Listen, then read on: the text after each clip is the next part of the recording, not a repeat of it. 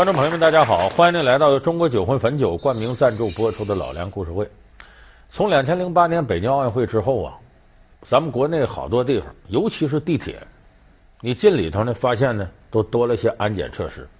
可能很多朋友觉得麻烦，说这光天化日、朗朗乾坤的，你安检干嘛呀？哎，这一趟，尤其是上班高峰的时候，你一个个安检，多耽误时间呢。很多人不耐烦，认为多此一举没有必要。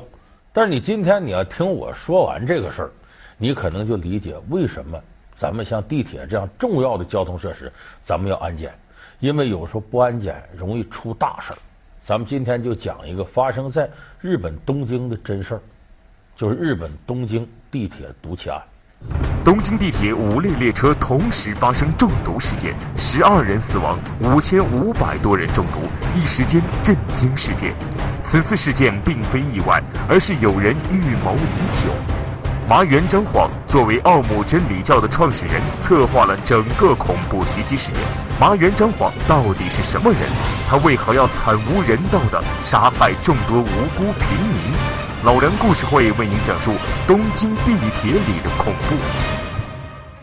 这个事儿呢，发生在是一九九五年的三月二十号，在日本东京。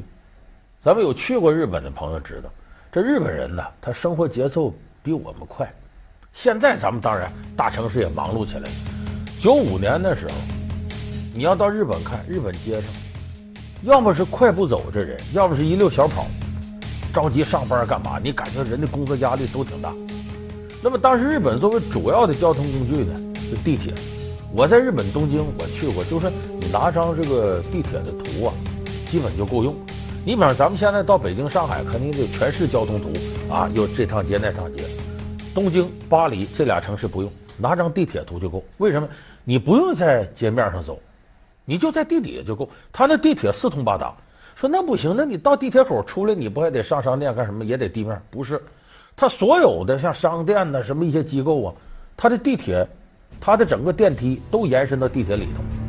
就是我坐到站这出来，在地铁里边上电梯，直接就到办公室了。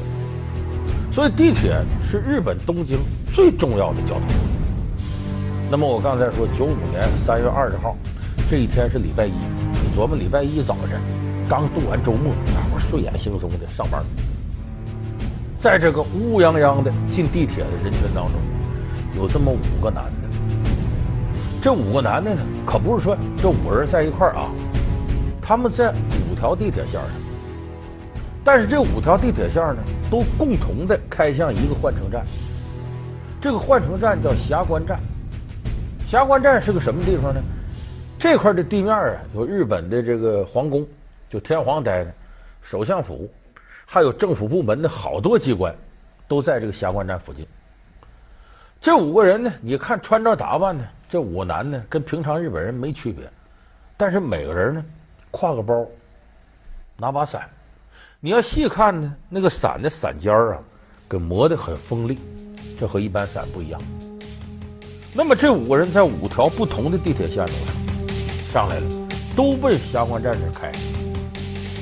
在离霞关站还有一站的时候，哎，就说到了这个站停下来，然后下一站就是霞关站。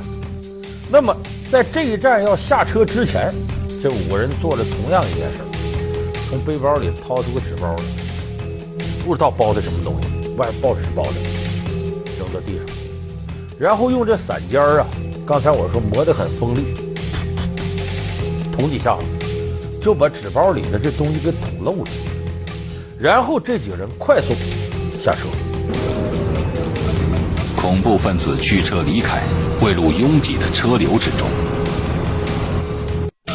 这时候的时间呢，是早上八点，那么也就大概过了不到十分钟，没到八点十分呢，这地铁车厢里闻着这是什么味儿啊？一股芥末那种刺鼻的味儿。接着有人说不好，有人喊上了，怎么着？眼睛疼。然后视线模糊，还有的人一片漆黑就失明了。接着有的人昏过去了，有的人不停的呕吐。这下坏了，这怎么回事？我的双眼感觉一阵刺痛，好像有无数火花在我眼前晃动，像是在观看焰火一样。然后我就什么都看不见了。马上地铁上维持秩序的人就拉响着报警的了。人人儿一响，没等开到霞关站，这些地铁车都停下来了，因为这出事了。在袭击发生十三分钟后，毒气开始沿着地铁线蔓延开来。最初只有四五十名乘客受到毒气侵害，但当毒气扩散到站台上时，情况开始更加糟糕。没人知道到底发生了什么。幸亏这个时候呢，有一个大夫，但这大夫没坐地铁里，在家早晨起来看电视呢。哎，怎么回事？日本的电视台反应很迅速，一有这事之后，其他所有节目都停了，全程直播整个地铁这个骚乱事件。这个大夫很有经验，他看一眼这些人的反应，就看电视镜头里边，哦，哎呀，他知道怎么回事。他说这是吸入了一种毒气，叫沙林毒气。我早上起来听到的第一条新闻就是毒气袭击事件。我的第一直觉就是，这一定是奥姆真理教干的。吸进了这毒气，人就这种反应，有的失明，有的昏厥过去，有的呕吐。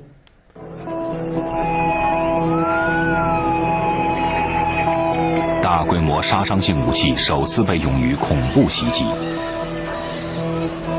而这次袭击的罪魁祸首就是日本一个新创立的宗教组织——奥姆真理教。他赶紧给相关政府机构打电话。一五一十就把他的这个经验说出来了，这时候大家才知道，哦，原来是有人故意放这个沙林毒气，毒气杀人，死了十二个人，其中受伤五千五百多人。你琢磨琢磨这个事儿影响得多大？这影响太大了。有人说这是怎么回事呢？警方一调查，这就是针对东京地铁的一次恐怖袭击。我刚才说那五个男的，就是恐怖分子，他们的包里头就是这沙林毒气的容器，散件把它刺漏了，毒气泄露出来，造成这么大伤害。有人说这五个恐怖分子是干嘛的呢？这五个人呢，是普普通通的日本人，哎，有叫叫什么呢？有叫横山真一，啊，这个广濑健一、丰田亨，呃，林玉夫、林泰南，这么五个人。横山正人。三十一岁，性格内向，毕业于日本东海大学应用物理学专业。林泰男，三十七岁，日本工学院人工智能专业的毕业生。洪濑健一，刚满三十岁，是东京早稻田大学物理系的硕士研究生。年龄最大的一位呢是李宇夫，四十八岁，他是一名资深的心脏病的专家。第五位丰田亨，二十七岁，拥有应用物理学的硕。说这五人凶神恶煞的，说邪教分子，要在平常的社会角色里啊，有是硕士的，有是老师的，有是医生的，都是文质彬彬的，你看着正常人。那么说这五人怎么干出这个事儿来呢？这五个人是日本臭名昭著的邪教奥姆真理教的成员。说奥姆真理教干嘛的呢？咱们得给大伙儿解释解释。这奥姆真理教啊，是日本一个邪教组织。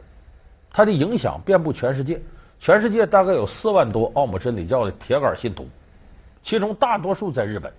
奥姆真理教是一九八四年成立的，创始人呢叫松本智金夫，后来改名叫麻原彰晃。他就是这个邪教组织的创立者和中心人物松本智金夫。教徒们只知道他的圣名是麻原彰晃。所有教徒都相信他具有超能力，能够阅读人的思想，并能悬浮在空中。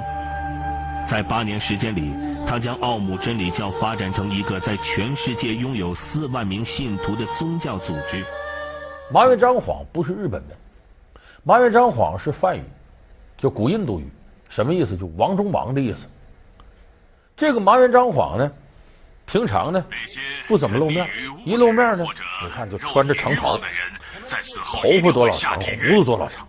他在一九八四年创立了这个邪教奥姆真理教。说麻原彰晃原来是什么人？他小时候有那种局部失明症，就打小他上的是盲校，盲人学校。后来呢，视力恢复了一点之后呢，他进入正常的教育序列，考大学，怎么考也没考上。没考上呢，回到家结婚，跟媳妇两个人呢，开个小药店。后来因为卖假药啊，让警察给收拾了。他就回到家也没事干呢。就在八四年的时候，他说我开个什么店呢？叫奥姆神仙会，是啥？是个瑜伽馆。说这个呀，松本治军夫就后来的麻原彰晃，根本不教正经的，告诉大家打坐，打坐，打坐，就在这打坐。说打坐干嘛？就听他在这讲啊，我呀，大伙看我啊，我能身体悬起来。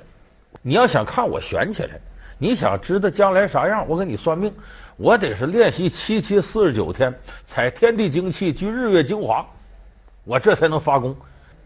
反啊，你这这个社会也很复杂，什么样人都有。所以咱们有那么句话说：这傻子要多，骗子就不够使了。还真就有傻子信他的。但是这样人毕竟少数，这麻原彰晃一看骗不了更多的人，他想个办法。这是八四年的事儿吗？他呀，找一个专家给他拍照片，但那照片经过特殊处理的。现在简单了，用 PS 就行。那时候还得经过暗房里反复的洗，这招我们都试过，在暗房里洗洗出来。比方说，我这手伸着一张照片，你这人在后头有张照片，最后两个。用显影液、定影液不同时间一洗出来，显得你这人就站在我掌心似的。这我们在八十年代学摄影的时候，自己在暗房里洗照片，经常玩这个。他当时这个麻原彰晃就玩了个这个，做了个什么图呢？自己真飘到空中，当然他身上一丝不挂啊，啥也没穿，一脸阶级斗争，吃奶劲都使出来，光着身子飘到空中打坐。他把这张照片呢发到全日本一个发行量很大的杂志上。大伙看看看看啊，这人真能浮起来，这真事儿。他借着这个照片啊，在杂志上发表的热乎劲儿，他又出了一本书，就说：“你看我这有超长的特异功能，我有，你们每个人都有，就你们不知道怎么开发。想开发出特异功能吗？跟我学呀，跟我麻原彰晃学，我教你呀。就这么着一下子，把他在全日本给炒起来了。那杂志当时影响老大了，而且日本呢。”咱说很多的这个家庭妇女在家里待，是家庭主妇，他也不怎么出去，跟外边信息也闭塞。有人看了杂志，真就信了。你别笑话人日本人，中国人一样。八十年代的时候，中国不是没这事儿。四川江油有个海灯法师，海灯法师什么？二指禅、一指禅，就两个手指头，这水泥地吧，一只身体倒立，所有重量都在这手指头上。这照片怎么出来的呢？就是他俩脚上拴两根绳，蹬住了，然后悬起来了，最后把这绳从图片里修掉。那会儿海灯法师把中国人都骗傻了，所以当时你还记得八十年代什么严新、张洪宝气功大师，特异功能怎么怎么着，不要把中国人唬得一愣一愣的吗？就说呀，一个时代啊，他这骗子如果要是抓不准你心里头一些想的东西，他不会骗成功。所以麻原彰晃在一定程度来讲，半个心理学家，他也抓住你的心态。就这么着一炒作，哎呀，这麻原彰晃了不起，很多人都跟他学。他甚至在自己崇拜者里挑出一个摇滚乐队来，专门全国各地巡演，不为挣钱，就宣传麻原彰晃。结果这一下子到他这儿来拜师的人多了，他就把这瑜伽馆不叫奥姆神仙会吗？改成奥姆真理教。这盘录像带被宣称是开发超凡能力的钥匙，能帮你打开人生的奇妙篇章。东京地铁五列列车同时发生中毒事件，十二人死亡，五千五百多人中毒，一时间震惊世界。此次事件并非意外，而是有人预谋已久。麻原彰晃作为奥姆真理教的创始人，策划了整个恐怖袭击事件。麻原彰晃到底是什么人？他为何要惨无人道地杀害众多无辜平民？老梁故事会为您讲述东京地铁里的恐怖。欢迎您回到由中国酒魂汾酒冠名赞助播出的老梁故事会。说他这个创办这个，他有什么好处？有好处。他告诉大家，他散布世界末日论，说这世界要完了，你早晚就得完蛋了，谁也跑不了啊！你只有信我这教。哎，我自己就是诺亚方舟。哎，哪天的那一天真来了，就我能救你们走。剩下人都得死。说你加入我这教派就有这好处。说什么条件呢？两条。第一个，无条件的信我的，我说什么你们干什么。第二个呢，把你们兜里钱都拿出来，把你们财产都交给我，表示你们和这个万恶的世界彻底决裂，就信我了。你咱们冷静考虑考虑，这不就糊弄钱呢？就这么着，这麻原彰晃啊，骗了很多人的钱，也有很多人跟着他信他，他的势力一天一天就壮大起来。那么说说他这个势力壮大，这怎么还用毒气害人呢？这个麻原彰晃跟这五个人说呀：“你们这么干，在地铁里放着毒气，是为了拯救全人类。哎，这人呢太愚昧了，麻木不仁。你不刺激他不行。你们五个就干这个事儿。说白了，他用邪教思维给这五个人洗脑。其实，在这时候，这五个人呢，也不是说死心塌地一定愿意干。你看，其中有个叫广濑健一的，他在地铁里要放着毒气之前呢，紧张的要命。”这事儿行吗？这事儿行吗？甚至提前一站，他都下了下车了，不想干了。但又一想，我只有信麻原彰晃才能得永生。他告诉我这没错，转过头又上车了，又干这事儿。红濑健一后来说自己意识到了这种行为的灾难性后果，他有一股想要离开的强烈愿望。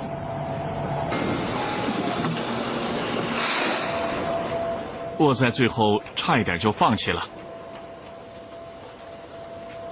但我告诉自己，这是一种救赎。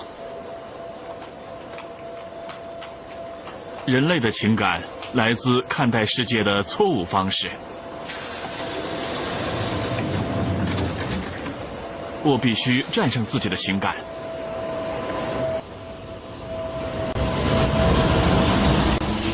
有的人说，这个麻原彰晃是不是？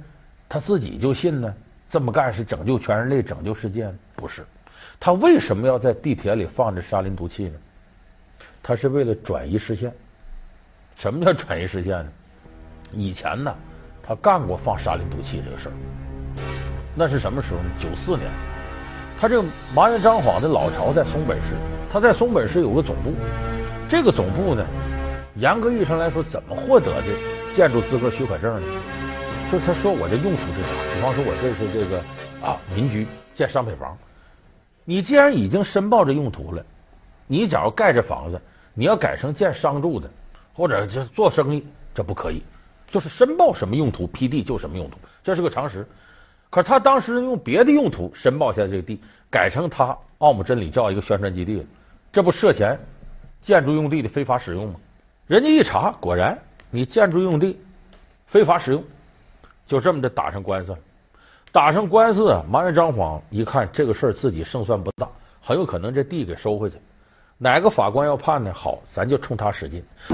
一天晚上，他的手下开着卡车进入法官所住的街区，在那里喷洒了毒剂，七人死亡，一百四十四人受伤，法官本人也在伤者之列，因此无法参加最后的审理。麻原的计划产生了效果，警方将矛头指向了别处。一直到九五年，这才发现地铁这个沙林毒气是麻原彰晃放的，捎带着把前面的事解决了，把那犯罪嫌疑人才放出来。所以，就麻原彰晃以前干过这个事儿，他干嘛呢？通过放毒气呢，达到个人目的。这次放毒气为什么？为转移视线。因为麻原彰晃呢，通过内部的消息得知啊。日本警方老早就瞄上奥姆真理教了，所以麻原彰晃一看呢，这个时候要收拾自己了，他想个办法，我制造一起恐怖事件，转移一下警方注意力。警方一忙活那个，他不就顾不上这个了吗？我不就暂时解脱了吗？所以他在东京地铁里释放沙林毒气，是为了转移这个注意视线。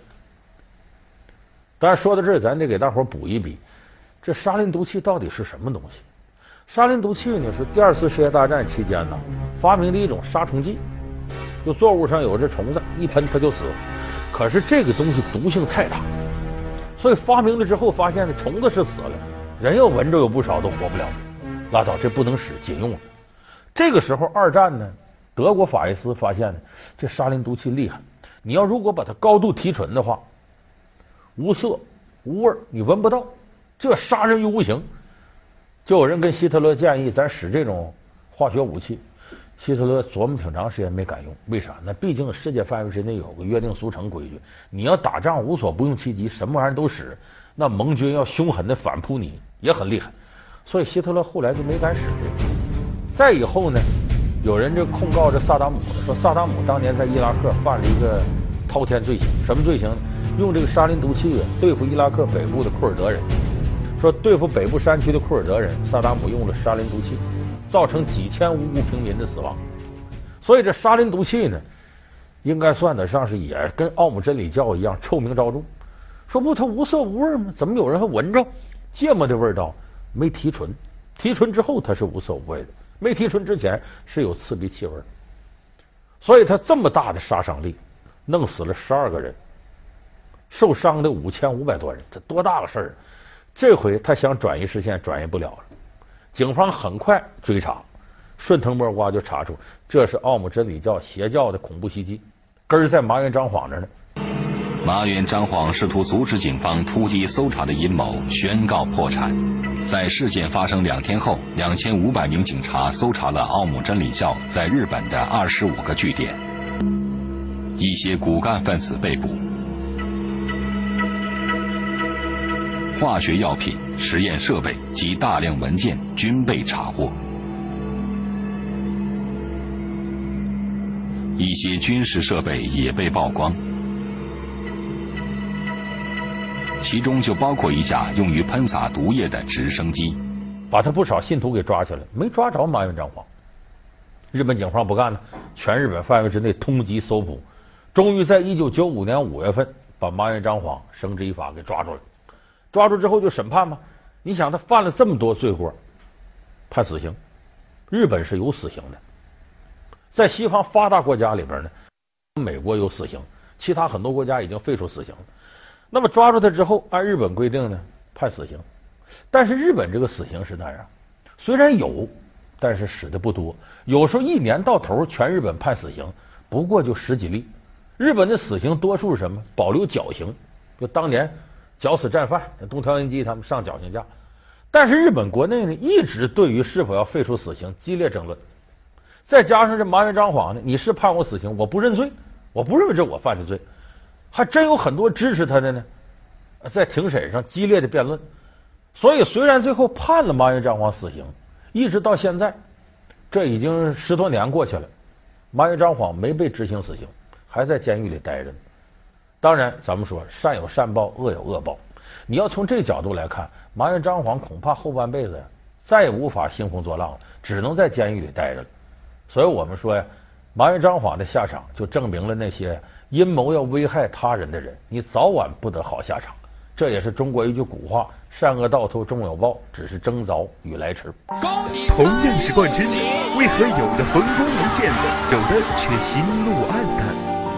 成名之路，他们又为此付出了哪些代价？饱受质疑，绵羊天使到底是怎样横空出世的？曾经的超级女声，现在都身在何处？又是什么造就了他们的不同结局？老人故事会为你讲述：有人欢喜，有人忧，超女现状。好，感谢您收看这期老梁故事会。老梁故事会是由中国酒魂汾酒冠名赞助播出的。我们下期节目再见。